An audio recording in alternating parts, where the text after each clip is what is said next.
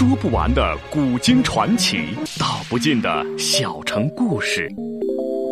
有声的阅读，无限的感动。小说联播。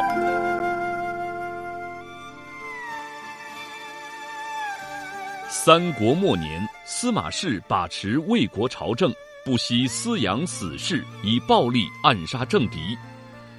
浑浊的世道，让名动天下的竹林七贤也难独善其身，深深卷入其中。请听吴畏撰写的《中国古代大案探奇录之竹林七贤》，由时代播讲。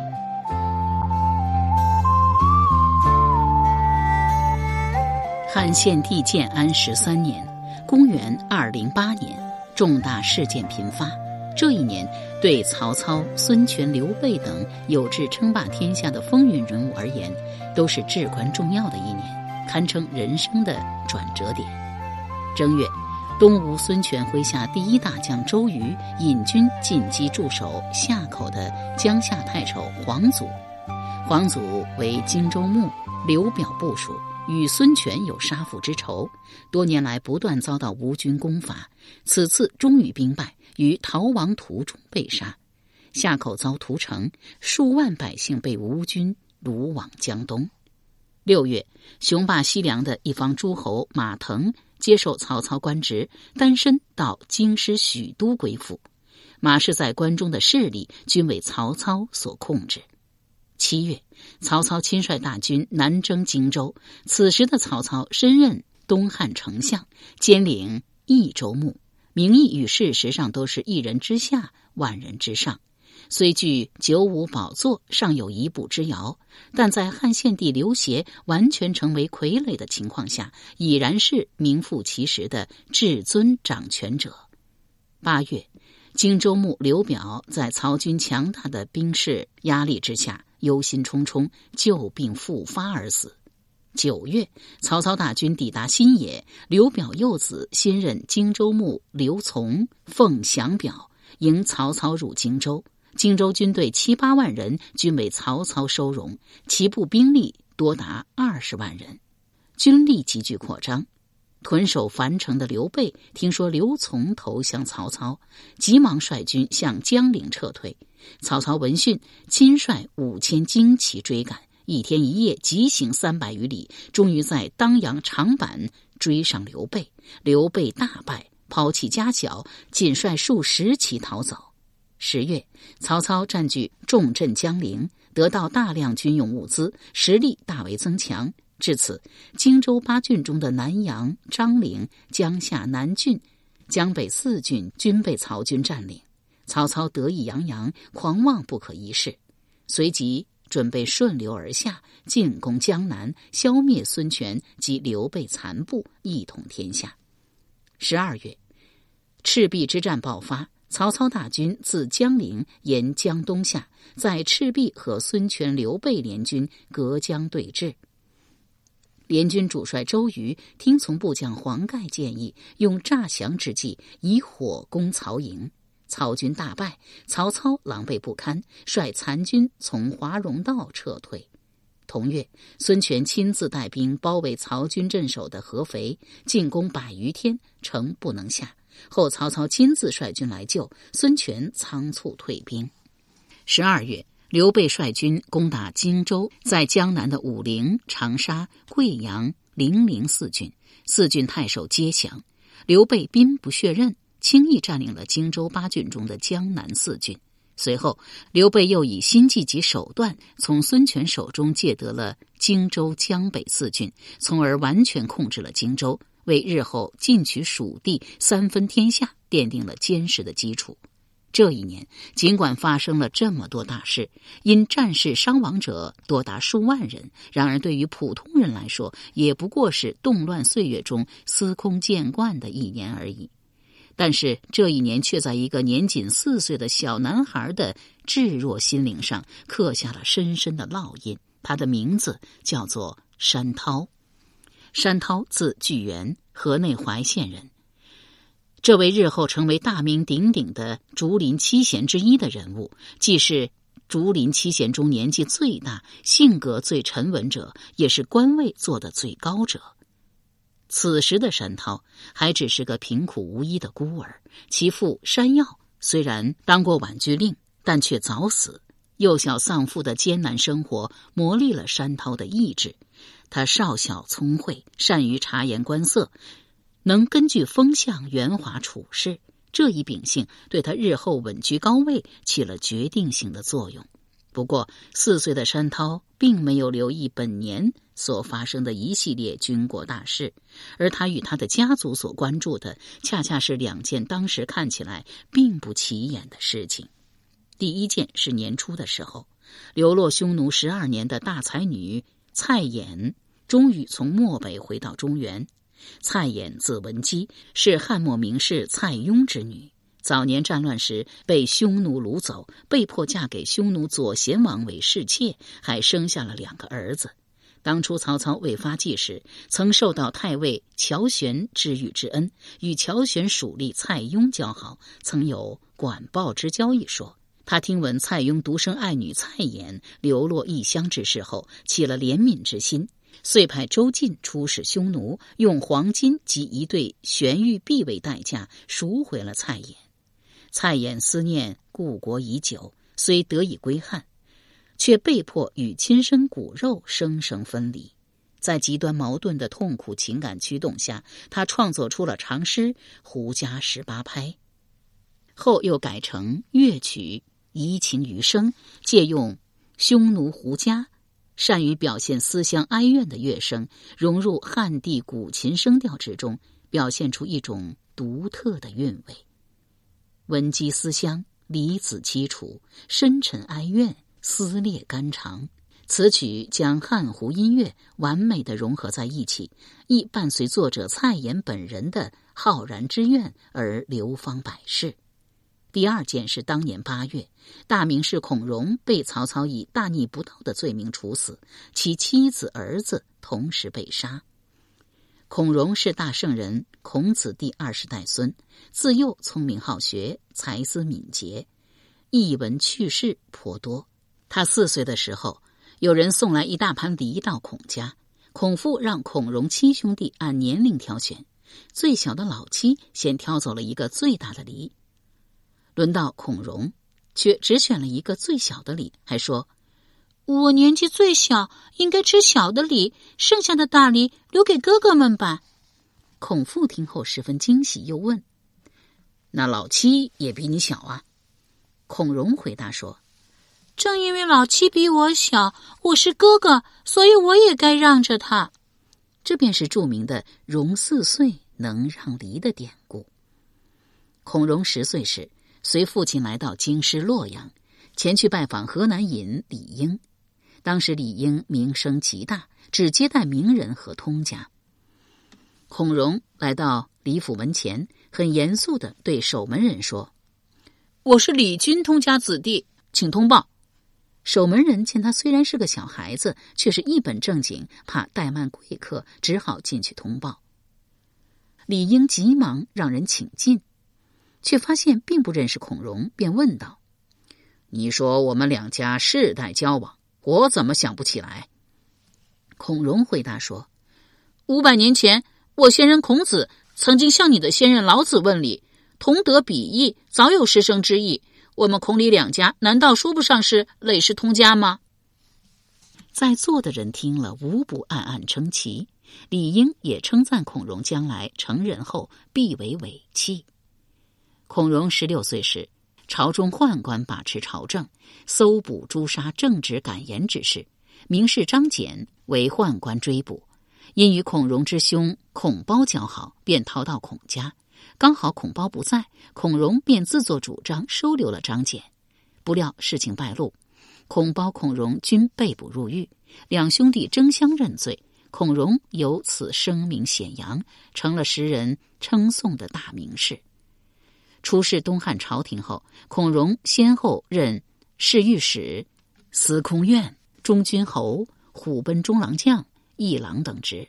因得罪权臣董卓，被有意派到黄巾军最活跃的青州北海郡担任国相，因颇有政声，时人又称他为孔北海。在北海任上时，孔融曾一度遭逢乱军围困，破城在即。幸亏他曾与青州义士太史慈有恩，太史慈凭勇力单骑突破重围，请来刘备军援救，孔融才得以脱困。彼时孔融名气极大，刘备亦以对方能派人向自己求助为荣耀，特意表荐孔融领青州刺史。曹操崛起后，迁都许昌，挟天子汉献帝以令诸侯。因仰慕孔融的名气，召他担任将作大将、少府、太中大夫等职。孔融少年成名，恃才负气，自诩大志，有匡复汉室之心。他见曹操专权，见露篡权之心，便经常借势嘲弄忤逆曹操。曹操起初忌惮孔融的名声，当时豪俊皆不能及，隐忍不发。但见其贤计之心，到了建安十三年，也就是公元二零八年，终于忍不住捏造违反天道、拜伦乱礼之罪名，将其处死。蔡琰、孔融以及之前一样。为曹操击杀的神医华佗三个人的际遇，代表着三类人的命运。这实际上已经是一种强烈的暗示。生在动荡乱世的人，注定是无奈的、动荡的、飘零的。即使是才女、名士、神医，也不例外。乱云飞渡，乱象丛生，局势瞬息万变，个体显得那般的渺小，根本无力左右自己的命运。势必要成为大时代玩弄的棋子，人生又是那么煎熬，要时刻面临突如其来的死亡威胁，充满了变数和不确定性。在世人的痛苦中，光阴无情的流逝，外在的工业迅速湮灭，甚至连有能力操控他人生命的一代枭雄曹操也感到强烈的焦虑不安，发出了。对酒当歌，人生几何？譬如朝露，去日苦多的悲叹。一切都好比晨露，转瞬即逝，失去的时日实在是太多。同样在这一年，山涛的表姑父司马懿被天下最有实力的豪杰人物曹操抢征为文学院。由时代播讲的吴畏撰写的《中国古代大案探奇录·竹林七贤》正在播出。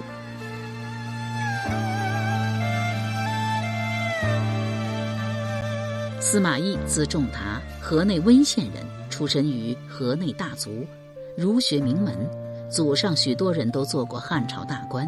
其父司马防任京兆尹时，曾举荐曹操为洛阳北部尉。对其有知遇之恩，司马懿刚好步入而立之年。他虽然年轻，却成名已久，史称其人少有奇节，聪明多大略，博学洽文，福音儒教，被诗人视为不世奇才，也是声名远播的大名士。曹操早就听说过司马懿的大名，遂屡次派人召他出任官职。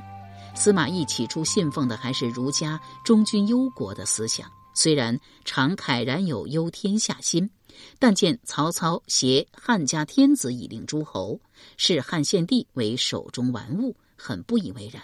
对其人事宦官之后，更加的鄙视，更借口自己有病无法出世。曹操素来机警多疑，怀疑司马懿有意推脱，派人夜间去刺杀他，视其真伪。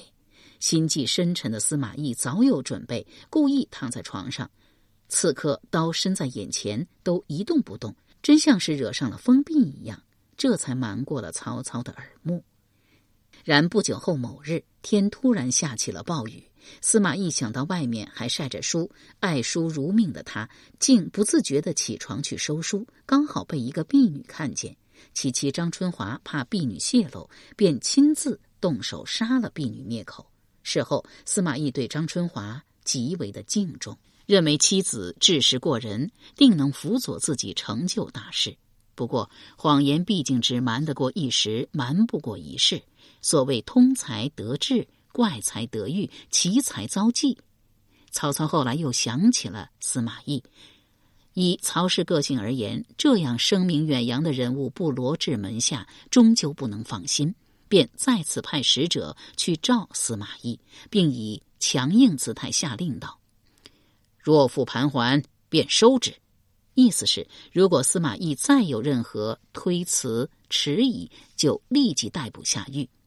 之前神医华佗便是因为不肯复诏而被曹操以酷刑杀死。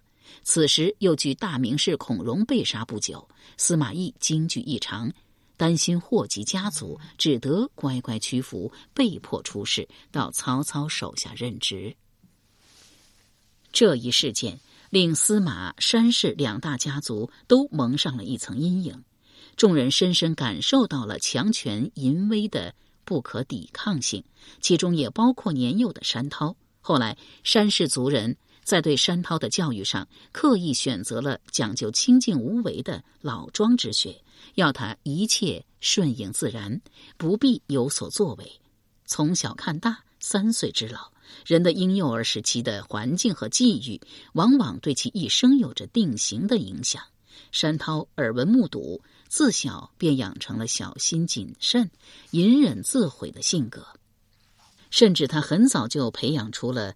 对险恶政治的高度警觉，正是这一点使他日后成为竹林七贤中最懂得进退有据的人物，成功避过了数次权力斗争的漩涡，并在合适的时机审时度势，跻身高位，最终得以善终。两年后，山涛六岁。这一年的春天，曹操发布了求贤令，提出唯才是举，要求部下推举人才可以不拘品行。这一举措虽然表达了曹氏求贤若渴的心情，却也显示出了他本人对传统儒家学说毫不留情的轻蔑。儒家传统用人标准是唯德是举，所谓是依于德，由于义。德在儒家思想中具有压倒一切的高度。而在胸怀大志的曹操心中，真正的人才并非品德高尚、推行教化、讲求道德的硕儒，而是能够治国强兵、平定天下的进取之士。他这一崇尚才智、轻视礼智的态度，实际上是给予了儒家学说以重大打击。而后来名列竹林七贤之首的阮籍，刚好出生在这一年。日后，阮籍长大成人，已然忘记了这一年曹操求贤令对传统儒学的公然侮辱，也一度想要锐意进取，发扬儒家精神，最终遭到了惨败。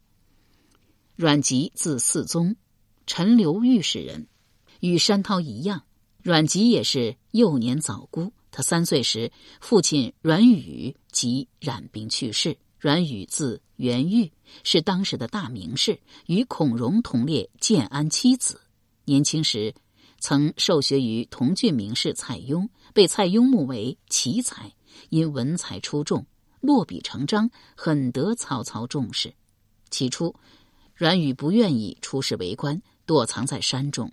曹操命人放火烧山，这才将阮宇逼了出来。曹操执政时，军国书习文字。多为阮宇、陈琳二人所拟。阮宇才思敏捷，落笔成章，所作的章表书记均很出色。为曹公作书与孙权，曾是轰动一方的名作。阮籍幼年丧父后，只与寡母、兄长阮熙及姐姐相依为命，家境相当清苦。他却能从逆境中奋发向上，好学不倦。博览群书，尤其酷爱研习儒家经典，立志以道德高尚、乐天安贫的古代贤者为榜样。由于受到儒家建功立业、忠君忧国的理想人格模式，以及其父阮宇作品的熏染，尽管生于乱世，阮籍自小便有宏伟的济世大志与不凡的政治抱负，因而刻意广泛的培养兴趣，学习击刺武艺，好长啸。善弹琴。阮籍成长的时期，天下虽然依旧战乱纷扰，但曹操所统治的北方相对平静稳定。尤其经过大规模的屯田制度后，生产力开始恢复，战争所带来的创伤逐渐愈合，社会呈现出由乱到治的转化。在这样的环境中成长，无疑令有识之士振奋不已。阮籍也表现出乐观进取的人生态度，渴望能在现实的世界中有所作为，用自己的才华在梦想中起舞，志在统一中国，立功于千里之外。公元二一九年，阮籍十岁，已经成长为一个多才多艺的激昂少年。这一年恰好是时势剧烈变化的一年。七月。刘备自称汉中王，在绵阳设立坛场，集合群臣将士，拜受喜寿王冠及王位，以其子刘禅为太子，又大封群臣，以许靖为太傅，法正为尚书令，关羽为前将军，张飞为右将军，马超为左将军，黄忠为后将军，刘备成王后，还至成都。同月。刘备大将关羽向曹操大将曹仁镇守的樊城发动进攻。关羽勇猛善战，实成万人之敌，是天下最有名的勇将。他用汽水淹于晋戚军，樊城被淹后，水面离城楼只有数尺，形势非常危急。十月，曹操亲赴洛阳，指挥襄樊战局。其实，曹操的荆州刺史胡修、南乡太守傅方军投降了关羽，关羽军威极盛，号称威震华夏。曹操担心京师许都有失，想暂时迁都，以避关羽锋芒。丞相军司马司马懿极力劝阻，并献上离间计，提议用利益关系鼓动东吴孙权派军从后袭击关羽。曹操立即派人通使孙权，孙权果然派大将吕蒙袭取荆州。